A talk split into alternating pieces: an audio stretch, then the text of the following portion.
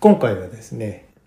気持ちのいい買い物の11月号になりますね。はい。うん、で、これはあの本なんですけれども、はい。あの、新しい家中華っていう、あの、料理の、まあ、レシピを中心にした本ですね。お写真と。はい。で、これがあの、作家の方は、首都さん。はい。首都っていうのは、えっと、お酒に、徒歩の徒ですね。はい。はい。うん。で、あの、マガジンハウスさんから、あの、出版されてますけれども、これも新しい本ですね。そうですね。10月に出たばっかりかうな。んうはい。んで、これも私もですね、あの、読ませていただいて、まあ、あの、最初の方にちょっと漫画がついてて、えーこういうその中華料理のね、あの、ことにこう、深入りしていくきっかけになったきっかけが書いてあってね。で、あとはまあ、基本はレシピ、はい。作り方と、うん。あと、その、こういうふうにした方がいいとかいう質問みたいなのを受けられてるのにお答えしてるコーナーみたいなのもありましたね。はい。えーで、というのはですね、あこの方もな、ウェブ発信の方なのうん、私は、その、X のアカウントに、はい。えー、もともと違うう、ん。あの、料理家の方をフォローしていたら、その方が、あのあ、つながりで。引用リツイートとかであ、あ。紹介されてて、うんでそれでその美味しそうなお料理を作ってるものもあるし、うんあと食べ歩きで、え、さ、されてると。うんその食べ歩きで食べたりそのお酒うをん。飲んだりした写真とかも結構頻繁にポストされてるのではあはあでそれでどれもみんな美味しそうだし、うんそのポストされてる文章の内容も読んでて楽しいので,、うん。でそれであのフォローはしてたんですよね。はあ、あの、これ、シュットさんはいはいはいはい。で、えっと時々うん。あのノートはいはい。ノートの方にレシピを公開しているものがあ、なるほどね。あって、うんで、まあ、期間限定でであの何月何日まではこのレシピあ見えまはすとその無料で公開しますってへいうのをえ。あの期間限定でされてることがちょこちょこあったので、うん。でそれでうんノートの方も見に行ってただうんノートの方は、あの月1000円くらい会費を払うとその過去のレシピとか全部見放題とか会員限定でレシピを公開されているものもあったんですよね。へでそれがその公開してすぐはえ。うん。あの、うん、例えば500円とかそれがその、何人超えたらはい。 700円とかでその後は定価で何800円とかなんかそういうふうにちょっとずつ値段が上がっていく方式へでーで、それで知った。それで知って、あのオノトの方でお金を払ってってことはしてなかったんですけどその後あのそういうノートとか、まあはい X 上でうん反響が高かった料理を中心に、えーレシピ本を出されるってことが決まって。はい。でそれでその一冊に本としてまとまるならぜひ買いたいなって思って、うんまあ、待ってたんですよねはいはいはい。で、えーまあ僕が買いに行った時も、あの、出たばっかりの後、その、えー書店特典ってやつですね、はいはいパッケージになってて、うんえっ、と、特別な、っていうか、あの、ここの本に載ってないレシピがね、はい、あの、4個ぐらいついてたかそなう。ですね塩差しで、うん。はい、まあこれ、あの、副題として、手軽、あっさり、毎日食べたいっていうふうになってますけれども、まあもちろんその通りで、本当にその通りで、ええはい、で、あの、一番いいところは、まあ、冷蔵庫にあるもんみたいな感じですね。 両方、あの、なんていうの材料。うんあ特別になんかこう、買ってこなくちゃなんないっていうものはほとんどなくて。あ、あの、普通にね、あの、あの、暮らしてる方っていうか、あの、外食せずに、うんえっと、多少、あの、家庭でご料理されてる方なら、冷蔵庫にストックされてるようなものを使ったものがほとんどで、はいで、あと、調味料ですね。うんもうそれも、まあ、あーと、紹興酒とか使うものもありますけど、それは買わなくちゃいけないですけど、そうねそれも、ええその日本酒で代用できますよとねお酒ならいいですよっていう感じですうんよね書いてあったしで、あの、今日まあ、塩、胡椒、砂糖みたいなさ、うん酢そうねく酢も黒酢って書いてあった中国の黒酢って書いてあったけど、まあ普通に日本のお酢でもいいですよとかうんになってたし、ねで、一般に言うさ、なんとかじゃんとかさ、そういうのも一切いらないと。そうですね、うんあの全くいらないかって言ったらそれを使う料理も中には入ってるんですけど、うんうんだからそれをどうしてもってことだったらでもその時に買うのそれだけでいいんですよねはい。他のものは多分大体あげふれてるから、うん。その何もかも全部あの紙に書いてうん。買い物に行かないと作れないってわけじゃなくて、そうね、あの、特別にそれ用にってことじゃないんですそようね。で1個の料理に使うメインの素材が1個か2個なんですよね、うんそういう意味でも作りやすいで、まあ、きっかけがね、だからその、えっ、と、実際に中華、中国に旅行に行った時に、うん普通に食べ、家庭で食べられたものを食べた時に、あ、普通にみんなその中国の人が、こういうふうに食べてるものって美味しいよなと思ったのことがきっかけみたいなの書いてありましたもんね。そうです最初は旅行で、うんその後お仕事で中国に滞在されることもあって、うん。ですごく食べ歩きを精力的にして、うんノートをつけて、うんそれで自分なりに作るようになって、はい。で今回こういう形で本になっうん。で、あの、僕は最初は別になんか作らずに、えっ、と、バーっとこう読んだわけですけれども、はい、あらあら、これは、まあ、多少自分がもともと作ってたものに近いものみたいのもありますよね。例えば、えっ、と、えー冷ややっこに、じゃあネギいっぱい乗せて、じゃあなんかラー油かけてみたいなことって、うんうんまあ、普通にあの、なんていうの自分でもやってたものもありますけれども、あと、その、お茄子の料理とかもね、はいあの、ちょ、ちょっとした、あの、一手間がね、うんあの、書いてありますけれども、うんそれも手間というよりは、ううん、ん、と、なんていうのまあ、これを基本にしましょうみたいな感じですもんね。そうですね、うん、うん。で、それで、あ、これは、そんで、あの、ご飯もお酒もいけるって感じですもんね。本当にあの、全体的に薄味のものが多くて、うん。そういう意味でお酒とかご飯のおかずには、うん。どうなんだろうかっていうふうに思わなくも最初はなかったんだけど、はいはいはい。でもあのそんなこと全然なくてはい。これで飲むこれでご飯にするってすごくいいっていうふうに今は思って、そうですね。あの、今ね、やっぱりその、一般的なやっぱりその、外食とか、えっと、お惣菜店とかね、あと、まあ、スーパーにあるお惣菜とかね、えっとね、濃い味にね、なりすぎちゃってるんですよね。そうですねうん。だから、あの、本来の、うんと、素材の味っていうのが感じられない感じにはなってたとは思うんですよ。うんで、これいうのをこう見てみて、まあ、えっ、と、やっぱりこうちょっと原点にね、はいえー戻る感じかな。うんで、あと、まあ基本的にそのお塩とか、お塩を使いますけれども、うんとね、僕んちね、えっ、と、お塩が、あの、何ぼかその、お塩の種類がうちにありましてですね、はい普通のなんかその生成塩と、うんあとなんとか塩、なんとか塩とかありますよね。まあ博多の塩じゃないんだけどさ、はいあの、なんていうの岩塩とか、うんあの、どっかのその、海外からね、持ってきたお塩とかが、うちにはあるんですけれども、はいはいえっと、そういうのを使って、その塩味のバリエーションっていうのも、こういう料理を作ると、あの、これはこういうの向くのかなとか、なんか、いろいろ考えたりとかしてね。まあ、ちょっと、で、現、そう料理とはみたいな感じになるんだよね。で、あの、いまあ、目を引くのはやっぱ茶碗蒸しかな表紙になってる茶碗蒸しね。はい表紙の茶碗蒸し丼で作ってありますね、ねえ。なんかすごい美味しそうだし。うん、これは私作ったんですけど美味しかったです、うんはいはいなんかほらあのさ夢のバケツプリンじゃないんだけどさ たっぷりチャームして食ってみたいもんねうんうんうんうんでもうほらもうこれであの一食まあちょっとなんか足せばあのこれだけでいいやみたいな感じにもなりますしうねん、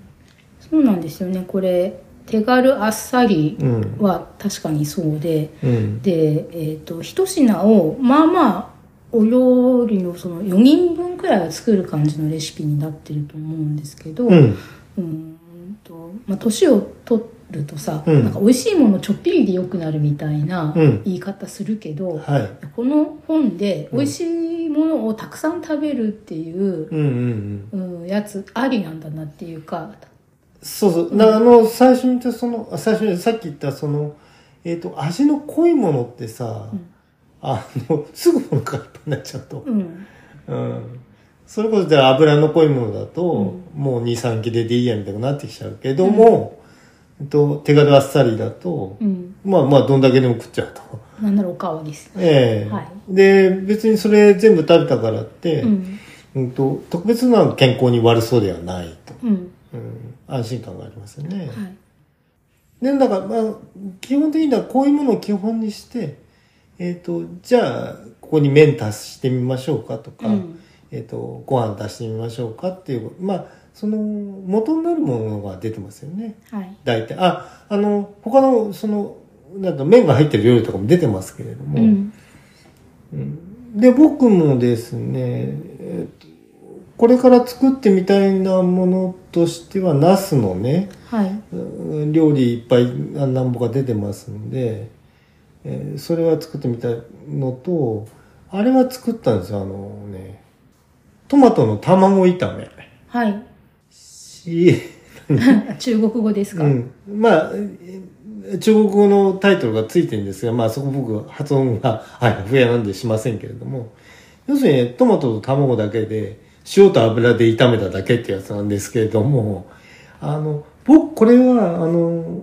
一人暮らししてる時にね、あの、トマトと卵はだいたい冷蔵庫には常備してあって、え、だからその、トマトのオムレツ風みたいなね、はい。あの、はい、まあ、あの、トマト、あー卵ジャーッと入れたら、トマト、あ刻んだもんバーッと入れて、あまとめて食べちゃうみたいなうんことはしてましたけれども、まあ、大体、そんな難しいもんじゃないんで、まあ、油引いて、卵をジャーッとやって、一旦その、卵出して、で、同じフライパンでトマト炒めて、で、そこに、あの、卵を戻すと。で、味付け塩だけ。で、サラダ油で OK っていうやつで、これはですね、えっと、なんていうの一人暮らしされてる方とかのね、にはもう本当ね、おすすめだと思うんです。あ、一人暮らしだけじゃないんですけれども、えっと、料理めんどくさいな、めんどくさいしさ、で、片付けとかもさ、あるんで、だいたい一つのフライパンで、一つのお皿で、そこのお皿に戻しちゃえば、あらもう一個で済む、えあ二個で済むと。卵を一旦取り出しておいたお皿を最終もげ付けにも使うと。ええはいで、僕はそういった形で作ったんですけれども、まあ材料費的にも、これで、一回には僕は食べきれなかったです。このレシピの量だとね。はい。でも、だから、数日、冷蔵庫に入れて、まあ、まあ次の日はじゃあケチャップかけちゃおうとかさ。ああ、それはありです、ね。うん。で、ご飯乗っけてみようとか、なんか、うんうんそうめんと一緒に炒めちゃおうとかさ。うんあの、いろんな、こう、バリエーションが効くとは思うんですよね。そのくらいの素朴な味付けだから、バリエーションが効くってことになりますようね。ん。で、だから多分他の料理も、あの、作ってみたら、同じ気持ちになるんじゃないかなと思いましたけどね。うん。で、あの、きゅうり使ったものは、叩ききゅうりみたいのはさ、よくもう居酒屋さんとかでもね、あの、叩いて刻んでごま油かけただけのお通しみたいなの出てきますよね。あの、そういうのも出てますけれども、はい。まあちょっとしたその、うんと、なんでこういうふうにした方がいいのかとかね、うん。手順の順番とか、うん。あと下ごしらえとか、えっと、あと、蒸し器がなくても、蒸してみましょうみたいなうね。ん。あの、やり方も全部全部書いてあるんで、はい。はい。それはなんか一人暮らしの、まあ、こういうことはあれかもしれない。一人暮らしの男性とかさ。はい。あの、どうしても外食に頼り気になっちゃうと、やっぱりその、あまあ太ぶ、太ってしまうとかさう、ん。なんかありがちだとは思うんだよねう。んでもこれ食べても太るとは思うけど、美味しいから。 いっぱい食べちゃって、本当あ、に。そうかななんか俺どんだけ食っても、うんなんか大丈夫な感じしちゃうね。まあ、はい。うん、あのー例えばこれでやっぱ食べてみるあの鳥羽さんのと X のお写真だとあの里芋のやつね、はい。なんかすごい美味しそうだもんね美味しかったですあれもう私この本買ってからうん4回くらい作ってます、ああまあ要するに主食代わりになっちゃうもんねそうですねなんかこれあのー味が味付けが優しくて、うんでも要所要所エッジが立ってる場所があるおかげで食べ飽きないんですよあはははそうエッジがあるからねうんうん、うん、なのでで一回作って食べてまたた作りたくなっちゃうというかあ美味しかったからなるほど、でね、 1回に結構作ってるんですよ里芋の料理なんて あだっておお芋1個で売ってませんもんねそうで1個だけ茹でるとか蒸すってわけにいかないから、うんまあ、3回とか4回に分けて食べれるような量を、うんうんうんまあ、作ってでなんかペロッと食べちゃってあはこれあこれ皮むきはどうなんですか里芋、まあ、それは前からまああの作り方にもよると思うんですけど、ん日本料理で里芋をこう綺麗にこう面をねこう削りそうなん落だよとねして煮物にするようなやつだと先にお芋を剥いちゃって、うんあの茹でるそうそうい普通例えばイカとなんていうのね、うんあ炊き炊いちゃうあの甘辛にうん、であと芋煮とかもうはいはい先に里芋生の状態でそうですよ剥ねくと思うんですけどううんちはなんか実家で、うんあの里芋の絹担ぎっていうんでしたっけありますありますでああのの手でビュッと出ちゃうやつうね、ん、で、まあ、むい茹でて、うんでも先に熱してから皮ごと、はいそれで剥いて剥いたものに、あの田楽味噌つけてもう一回はいはい焼いてとか、はいはいっていうのが母が好きだったのででそれがよく出てたので、うんうん先に茹でるっていうのがあありというかうんでその方があの皮が剥きやすくて。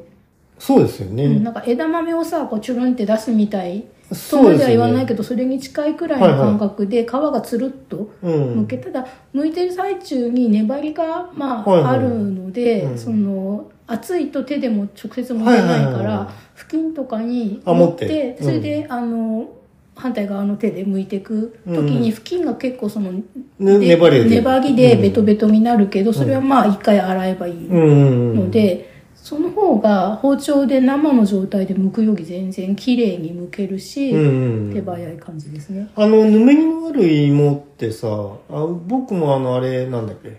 長芋をおろしたりとかさ、はい。であの、皮の問題はね、うん。なかなかピーラーでもさ、なんか剥きにくいし、そう1回目はシュッて剥けると2回目はもうそのピーラーにぬめりがついててええ歯がうまく入らなかったりするけど、うんなんかその辺の対策をすればですね、長芋農家さんとかさ、うんあこういうふうにやったらいいですよ、みたいな、あの、やり方がね、画期的なやり方があればとは思いますけど、まあ、長芋をおろす時は全部剥いちゃわずに、うん半分だけピーラーであーそ剥うでいて、すね手で持つとこは皮がある状態にして、うんうんうでん。ゴシゴシやったりしますけど、あとまあ、よーくゴシゴシ洗っちゃってね、泥は落として、うんまあ皮ごとってこともあるのかしらね。まあどうだろう長芋はちょっと皮厚いか。あとひげ根みたいのが入るあ入ってますよねのでそれが入ると多分口当たりが悪くなうるんかうら、んうんうんやっぱ剥かないとってことになるのか。うん、あと料理ですねおろすんじゃなくて、うんその標識に切るとか、はい、合いますね、短冊切りにしてうんだっね。たら皮は最後そこを切る最後の最後までつけといて、うん。その部分は最後に切るときにうんうんうん。そっち側を残して切っていけば、ああ、なるほど、なるうほど。んっていうのはあるとは思いますけど、うんああ、まあもうちょっと本の方もありますけどね。はい。あとは何、何個やりましたえーとですね、ん一番最初に、うんそのさつ里芋のはいはいネギ油炒めってやつをやったんですね、ああ、まあ、それはもう、テンパリングですかテンパリングに近かったですね、はあはあインド料理でいう、はいはいだ。から油を結構多めに、うん。あのフライパンで熱してるところうんうに、ん。え青ネギの小ネギを結構多めに入れて、うん。その後、まあ弱火でネギがちょっと焦げるというかきつね色というああ、やっかぱ油に移すんだ香ね。ばしくなるくらいまはいはいではい焦げちゃダメなんですけうんうんうどん香ばしくなるまで割と長い間うん弱火でネギをうんその煮出してみ煮たる油油で煮る出して油にする油で煮るみたいにしてうんいってでまあパリパリになっちゃったらダメなんですけどうんうんうんあしなっとなってるぐらいでやめとくとうんとネギの端っこがちょっときつね色になったものが混ざってるって全部じゃなくてうんうんでその状態で、えー、と里芋を茹でて、うんもう食べる大きさに切っておいたものを、うんそのフライパンに入れて、まあまあ入れるとであの、まあ、私のやり方だとさつまい、あ里芋を煮て剥いてるんで本当のレシピは蒸すんですよね、あ、はいはいはい。なのでちょっと蒸す時よりもうん水っぽく仕上がってるので、うんそのまんまその油とネギの混合物を表面にこうまぶすようにして、フライパンの火は消さずにうんうん、うんでやっていくとあのペペロンチーノと同じで、うん。うん油が水分で乳化して、ああ、はいはい。でそれで里芋の表面が乳化したネギ油でコーティングされた状態うんにうんなって、それでおしまいうんうんで、えー本来のレシピは里芋を蒸してるので、うんえー、とちょっとその炒める里芋をフライパンに入れて炒める時に大さじ1杯くらい水を足すっていうレシあピにあ、なはいってるはけど、いはい。あ、結局水足すんだ、そこはね。うん、なので、えー、とパスタの茹で汁をあ、さはいはい、足しますよね。足してそれでそのえっ、とでんぷん質のものが溶け込んだうん水と油を混ぜて乳化させるってうんいうんううんうん。手順が、うん多分一番大事なところでなるほどね。なんか表面にコーティングされたその塩味の,、うんその乳化された油が美味しいポイントなので、うんうんうん。その油はちょっとあのこの本にできれば菜種油でってわざわざべそのなんていう否定してあったりああ、その油味がね。そう油が大事なので、はいはいはい。油はいやなんかその、えー、とそんな高くなくてもいいけど、うんうんこうん。の激安でねこの取っ手付きのはいはいはいはあいれにドンって入ってうんうんうるんサラダ油っていうんじゃなくて、うん一応その菜種油の銘柄あはいはいはいで売ってるうんそんなに大きくないサイズの瓶に入ってるやつあはいはいはいで作った方が美味しいかなとは思いましたより。あー僕がやったやつは、あの、その、ザ、サラダ油でやったんですけど、うん全然大丈夫ですう。ん、なんかそのメニューは多分、うんあのそれに向い油てがんだよね。あの銘柄指定というかされてなかったと思うんですないよ。。ないい。うん里芋のやつはできれば、どうこれ使いましょうよって書いてあったのでうんうんあのごま油とかでもさ、はい。えっとなんか生食用みたいなのありますもんね生食っていうかそのあんまりこうかうちにもなんかあるんですよはい。ごま油のいいやつ はい。はい。でさうんとごま油臭くしたくないのにそれ使っちゃうとごま油臭くならないっていうさんごま油臭くしたくない時はそれを使うそうそうそうそう、はいはい白ごま油ってわけではないんですなんのかなあれよくわかんないんだよねあのごま油はその、うんみんなが思ってる、うんあの濃いきつねそう色そうそうのそごま油とあと白いごまそう油なんがあですっよてごまを多分いってからうああ香り出してかばら焙煎してからああーの絞るとそのああ濃いザ色ごま油のなんだあまあごま油になって、うんうんうん焙煎しないで絞るとその白いごま油になると思うんですねあでそうなのかうん香りがその白の方がすごい薄いうん。のでその白いごま油を使ってそのテンパイリングとかうんのインド料、南インド料理でうん。するんですけど、あ、そうなんだ。うん、あ、他のスパイスのあれを消さないようにか。なのかなあとはまあうんなんかインドでそのごまが取れて。あそのあ、焙煎しないで、じなゃんかんじゃんいわやっゆちゃうると。ばアーユルベーダ的なああ、そういう感覚もあるのか。だと思うんですねああ、なるほどね。なんかまあ現地で取れる油がいろいろあって、うんうそん。の他にはインド料理だとマスタードオイルっていうマスタードの香りがはなんか初めからついてるわけですよねその菜種っていうよりはそのからし菜の、えーシ種ードの。を絞って作あーはいはるいマスタードオイルっていうのがあってあ、いっぱいその、の種取れるとかそういうことすんのか。うん、でそれでそのベジタリアンの国の人だと何からカロリーとか脂肪分を取るかっていうのが問題であ動って物から取れないかあーらそういうベジタリアン向けのその油脂っていうものがあの発達してるんだと思うあ、んですよバなラるイほバど、リね。エーションが。うんうんうん。あ、なんか最近聞いた、こんなまあ話外れますけど、芸油っていう、そのクジの油あるんじゃないはい、あれでマーガリンとかやってたらしいですもんね。昔。い美味しくなさそうや、なんかね、そうでもなかったみたいよ。そううん。あの、代替品が出るまでは、それ OK だったみたいな感じだみたい。あそううん。食用してたみたいですね。うん油を。そのでクジラも鮮度があるから油とかって酸化すると基本的に美味しくあなあ、いまあでしまあまあょまあまあ。なので近海で取ったクジラで絞った油だったらってうんうんうん思うけど、うん。そうそう。な、そこもね、なかなかね、なんかいろいろ工夫してたみたい。うん大丈夫なように。はいうんうん。まあまあ話外れましたけど。はい、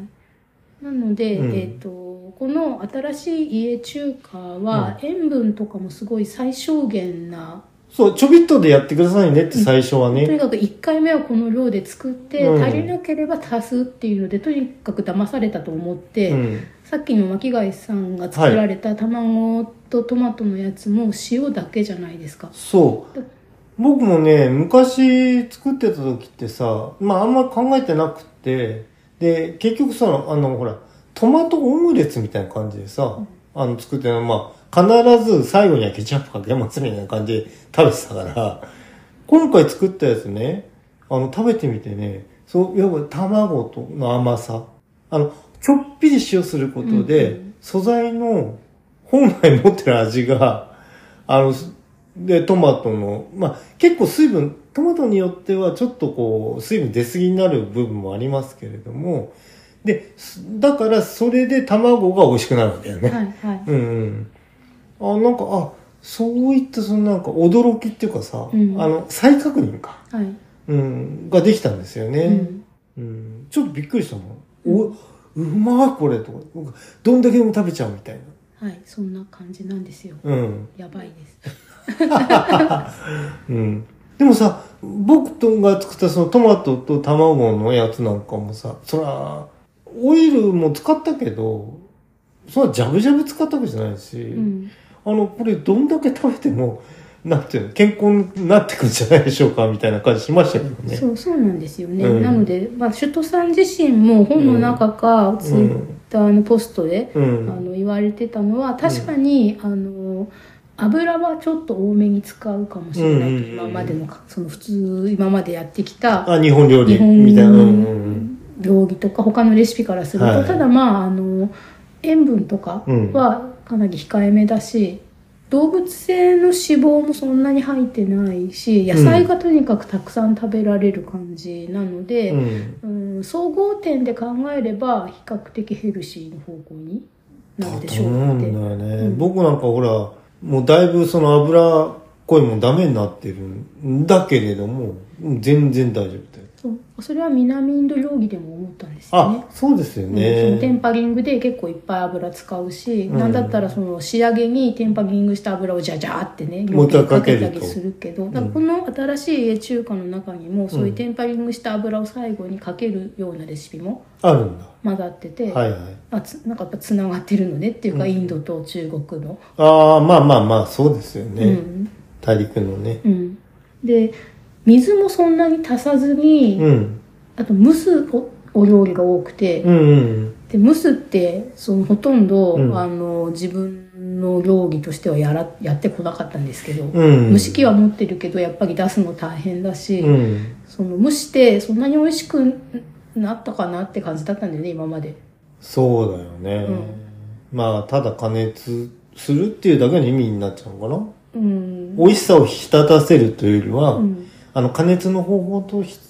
一つとしての蒸すか。そうなのであの、まあ、肉まんとかあんまんが一番その身近な蒸した料理だと思うんですけど、それはだってコンビニで買って食べればいいしとか うっんてあとはその電子レンジでねそのそう、ちょっと濡らしてチンするそうってすやれつばもうね。いいじゃんって思ってて、うんで揚げ物よりはハードルが低いけど、でも蒸し物はやっぱり焼いたり炒めたりうん煮たりうんする料理に比べるとちょっとなんか面倒くさいイメージがありました。さあ、の、なんか用具使うしうね。んだからね。あの、僕んちもあの、なんかほら、えっと、あの、黄土色の、なんていうのなんていうのせ、違う違う、あの、なんていうのああいうの、この、金属の、あ夜間の、こあう、縦型みたはいいなのはい、に、あ四角いやつですよね。ザ四角いやつに、はいなそこにこう、なんか敷いてあるもはのいがはあっい、て、うちも同じのがありますきっで、なんか上にさ、濡れ布巾かけとて、そう燃え蓋なしいてようみにた気いをな。つけてね、うんうんうん。ありましたけどうねん。あれがだから一番うちにもあるけどそれをまだ出すまでには至ってなくて、うん。大きめの丸い鍋にその上の2階部分がうん。あったりつけられるタイプのやつがああーってなるほでど普段はそれはあのそのに蒸し器の部分はうん使ってなくて、あ、はいはいはいはい。大きい鍋の部分をほうれん草を下茹でするとか、あ、はいはいはい。なんかたくさんいっぺんにお湯沸かしたい時に使うとかで使ってたんだけど、そのうん2階部分をだから出してきて、はいはい。そこであの蒸してるんですけどなるねほどねで。もやっぱりその金色のねうん。そうそうそうそう。ザ、ザ無資金。そう四角い昭や和つの無資うん金。あれあれやっぱあれやった方がやっぱこう丸いやつだとうんお。皿を取り出しにくいんですよ余白がなくてなああ、なるほどね。ので四角いやつだったらうん。お皿取り出しやすいはずはいはい。でね、あれはね、俺、あれが美味しかったのね、あの、トウモロコシなのよ。あふかしたやつですうね、ん、はい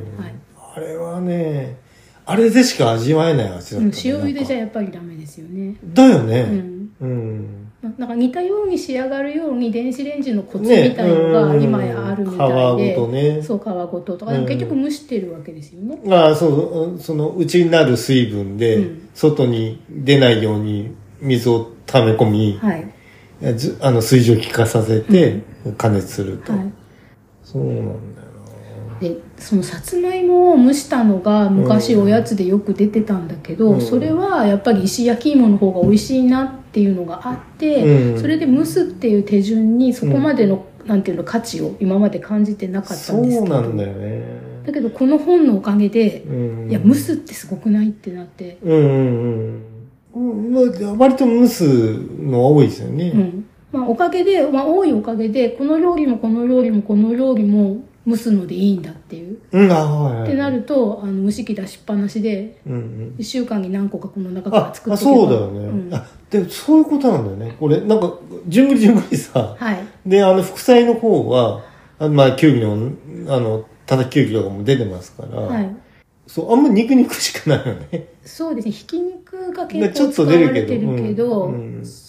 塊肉はそんなにねないんですよねあの、白い麻婆豆腐とかね、うん、なんか美味しそうだなとそう思ったなの。んだからひき肉もあんまり私ハンバーグする時に買ってくるとか、ミートソース作る時に買ってくるけどほとんど普段はひき肉は買わなかったんですけはいど、はいはいこの茶碗蒸し表紙に載ってる茶碗蒸しが、うん卵と豚ひき肉だけなんですよね材料あ、これひき肉入ってんだ。中に入ってるあ、なるほど。うん、卵と同じ卵1個につき水何 cc であとひき肉何グラムってなって、それでひき肉の方にちょっと下味をあつけ塩まとしょうとかお酒とか混ぜて、うんただこねちゃわずになるべくパラパラのままああ、粘りなんないよね。粘りが出ないようにして、はいはいはいそれをその卵液とその水うんでぐるぐるって混ぜて、うん大きい丼にジャって入れて、うんで蒸し器に入れてすがった立っても気にしないっていううん強気の、まあ、態そ度のでスタイルで ね。で蒸して、うん。で表面は確かに表紙の写真みたいな感じでこれ最後にお醤油とごま油をちょっとかけるって感じなんですね、あー出来上がりになるほどね。トッピングでいうん、くそと。れあであと青ネギドバーってのっけあ、は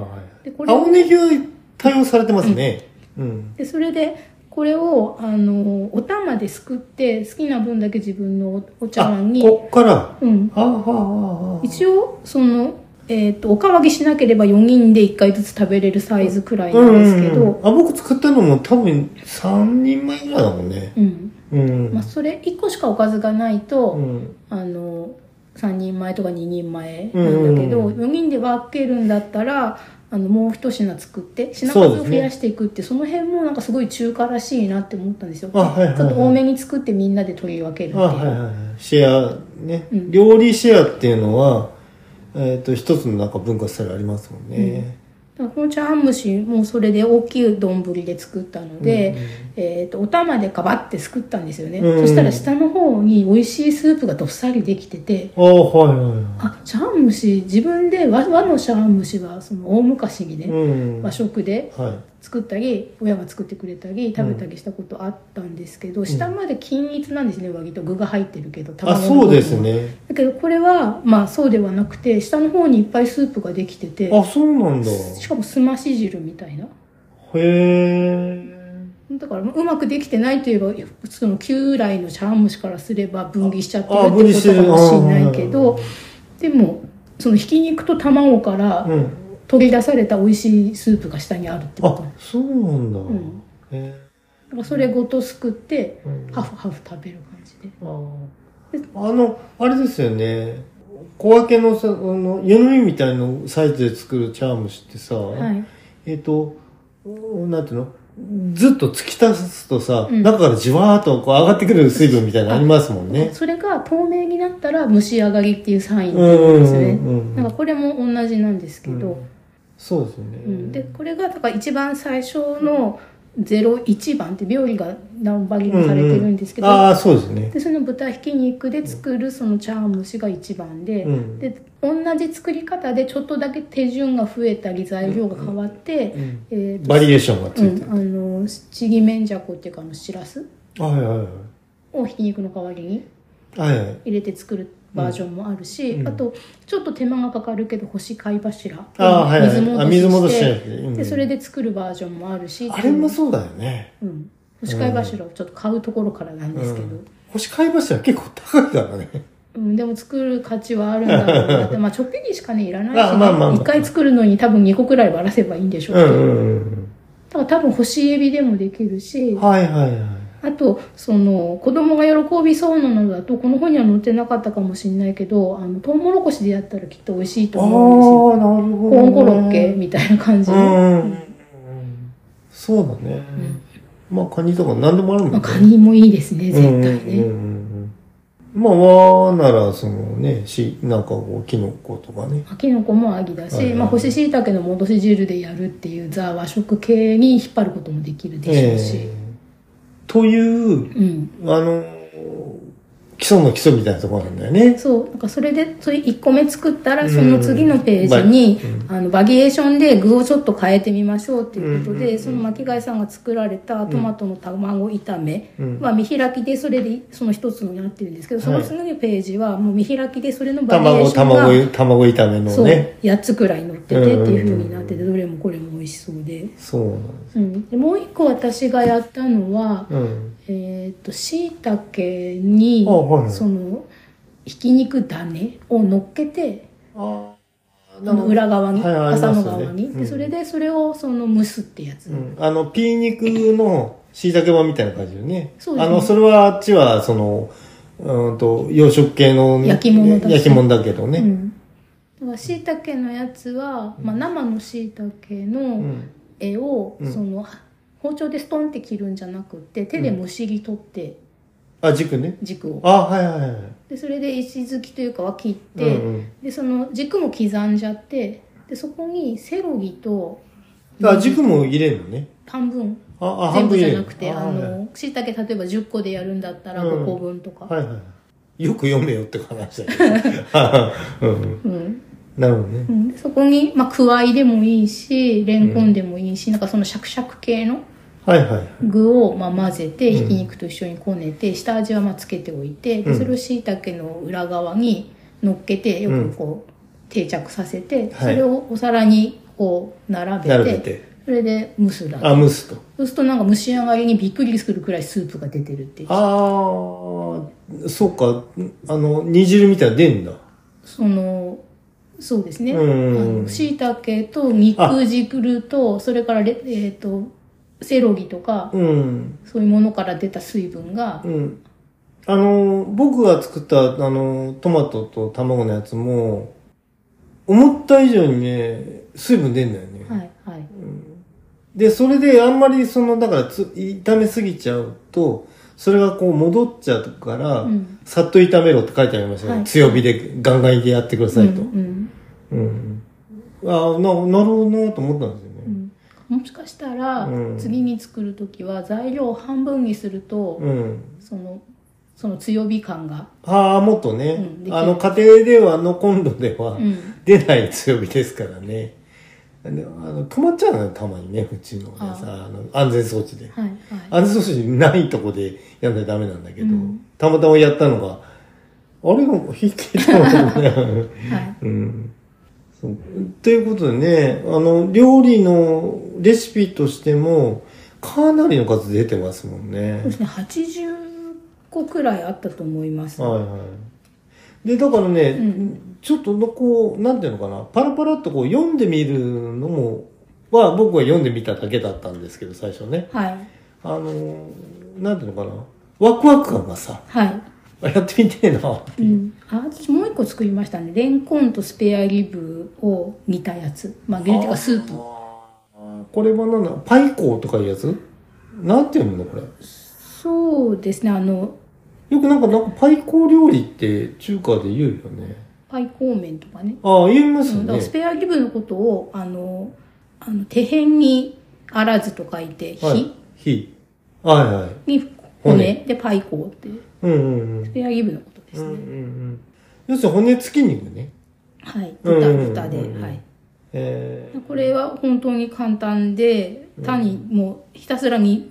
ことあこと煮続見てけるとおくだけっていうはあはそれでそのスペアギブとレンコンから出たうんあの旨味でスープが白くなってあ。うんで味付けはもう塩だけで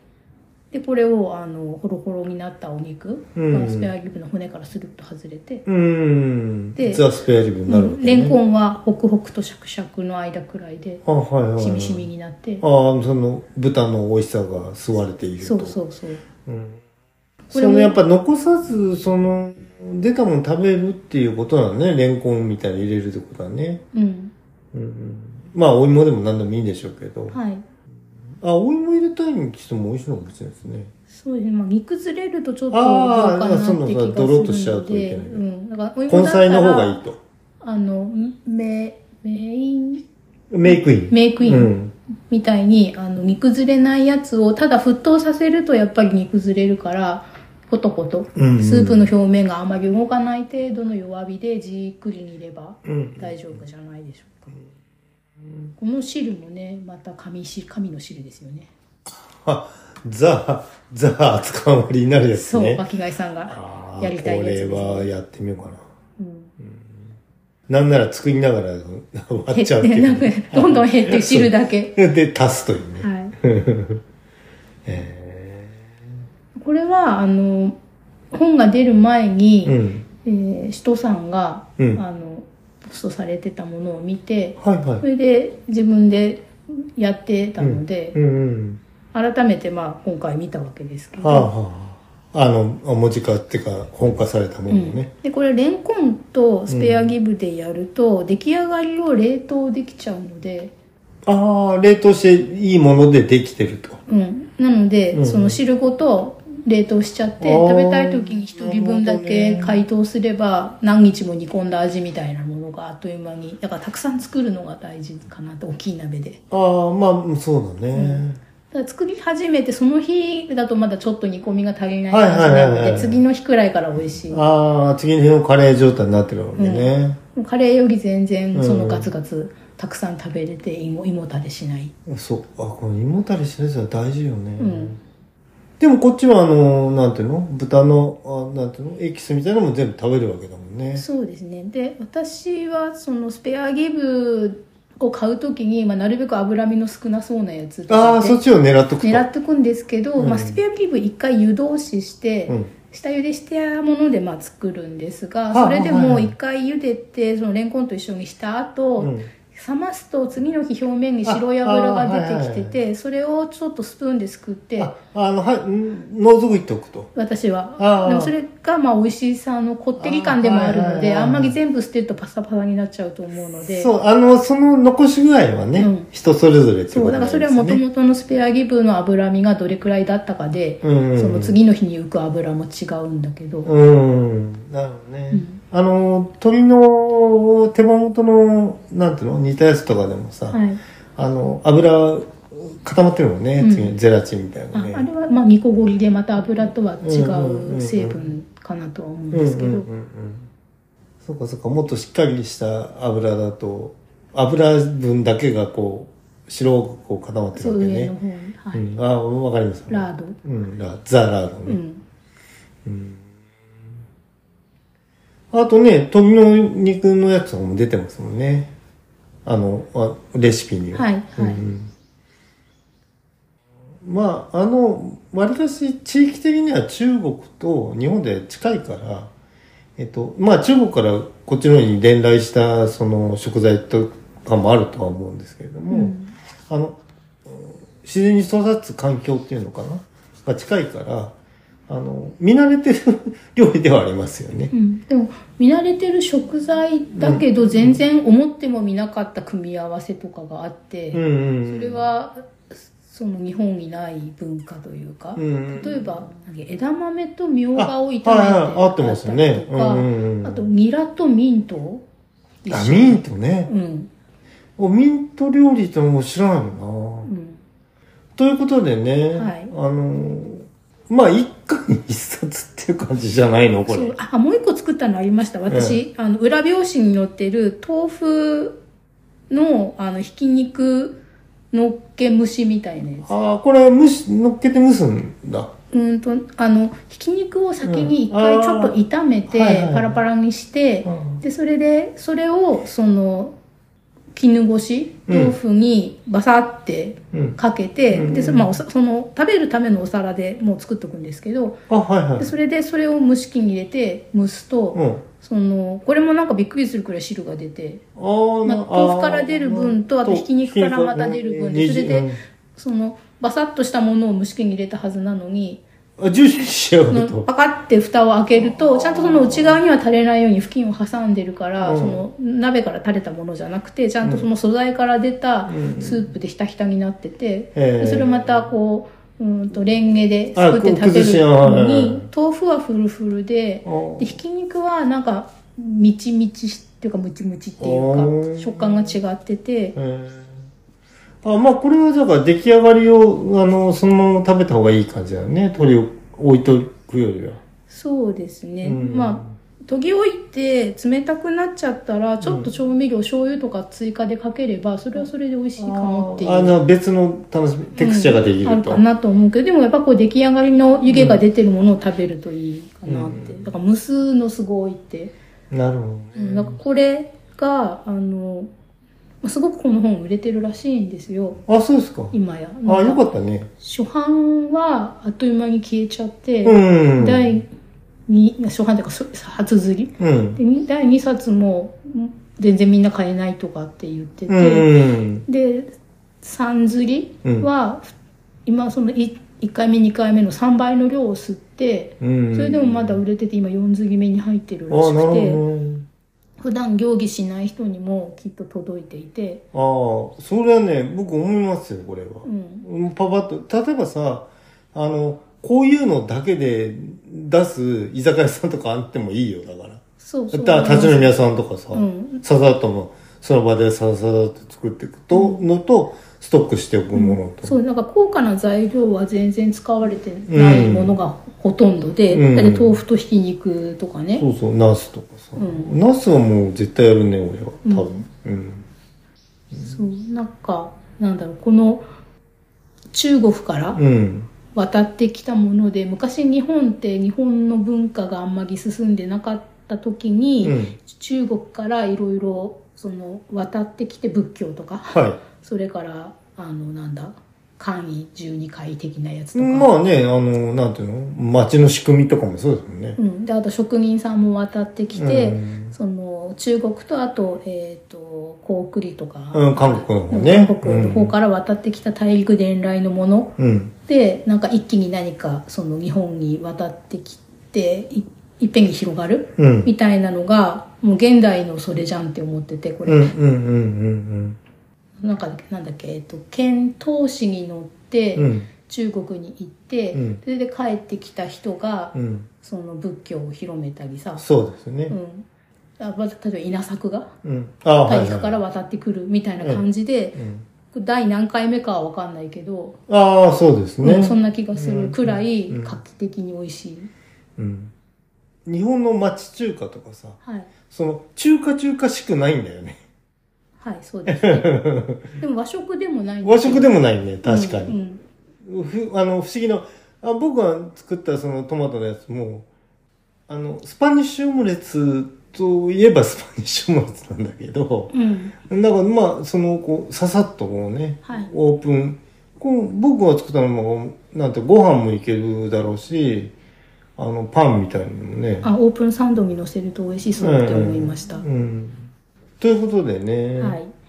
私はだからうん今まで自分が使ってなかったけどっていう食材で春雨があるんですよねあそうなんだ、ううんん、で春雨とひき肉をなんか煮ながら炒めたような料理が載ってて、うんうんうこんれが美味しいんじゃないかと思って次はそれを春雨買ってこなきゃって思ってあまうちはね春雨はもうすごいサラダとかあのしょっちゅう出てるんですよねあのあとカップに入れるさあのお湯入れたらできるみたいな春雨するみたいなのあすあんじゃんはいありますあれも常備されてるんで。うんそんなに春雨私グッときてなかったんですよ今ま僕でのもそうなんですよね。ただこの本に載ってる春雨料理があ、いいんだ。そうなんかいいんだじゃない。よく見ろよって話で。なんかすごい汁がもう飛ぶくらい、ああ、そうなの。うん、汁っぽくなくてムチムチしてる感じでこああ、プリプリになってれんだ。焼きうどん的に美味しいやつじゃないかなってその結構茶色になるまで煮詰めてあっあて、そんなに。うん、へえこれはきっとお酒にも合うやつですよ、うん、まあ首都さんですからね。はいうん、ということで、はいえっ、と一冊で、まあ、一本取ってみましたけども、ね、だからあの気持ちのいい買い物っていう風なコンセプトで毎月できれば1回やってるやつですけど、ああそうですねねうん、これは一生ものにそうですまあまあやっぱ本当一家に一冊って感じだとは思うんですよね、うん、この、まあ、自分も結構もう年なので、うんあの年齢になって新しい料理のレパートリーが自分で作るものでそんなに増えることないだろうなって思ってたんですけど、うんその南インド料理ああで増えてこんはいはいでこの新しい家中華でまた増えて、うんうんうんあのグローバル化していくとうん主にアジアアジア系にねそうですよね、うん、はい、まあ地域性がね、うん合う合わないってあると思いますからね。はいうんえーということでね、はいえー、と今回は、えー新しい家中華」という本はいのお話をしました。はいはい、うんおすすめです。うん、ではお疲れ様でした。備えとろん備えとろんとろん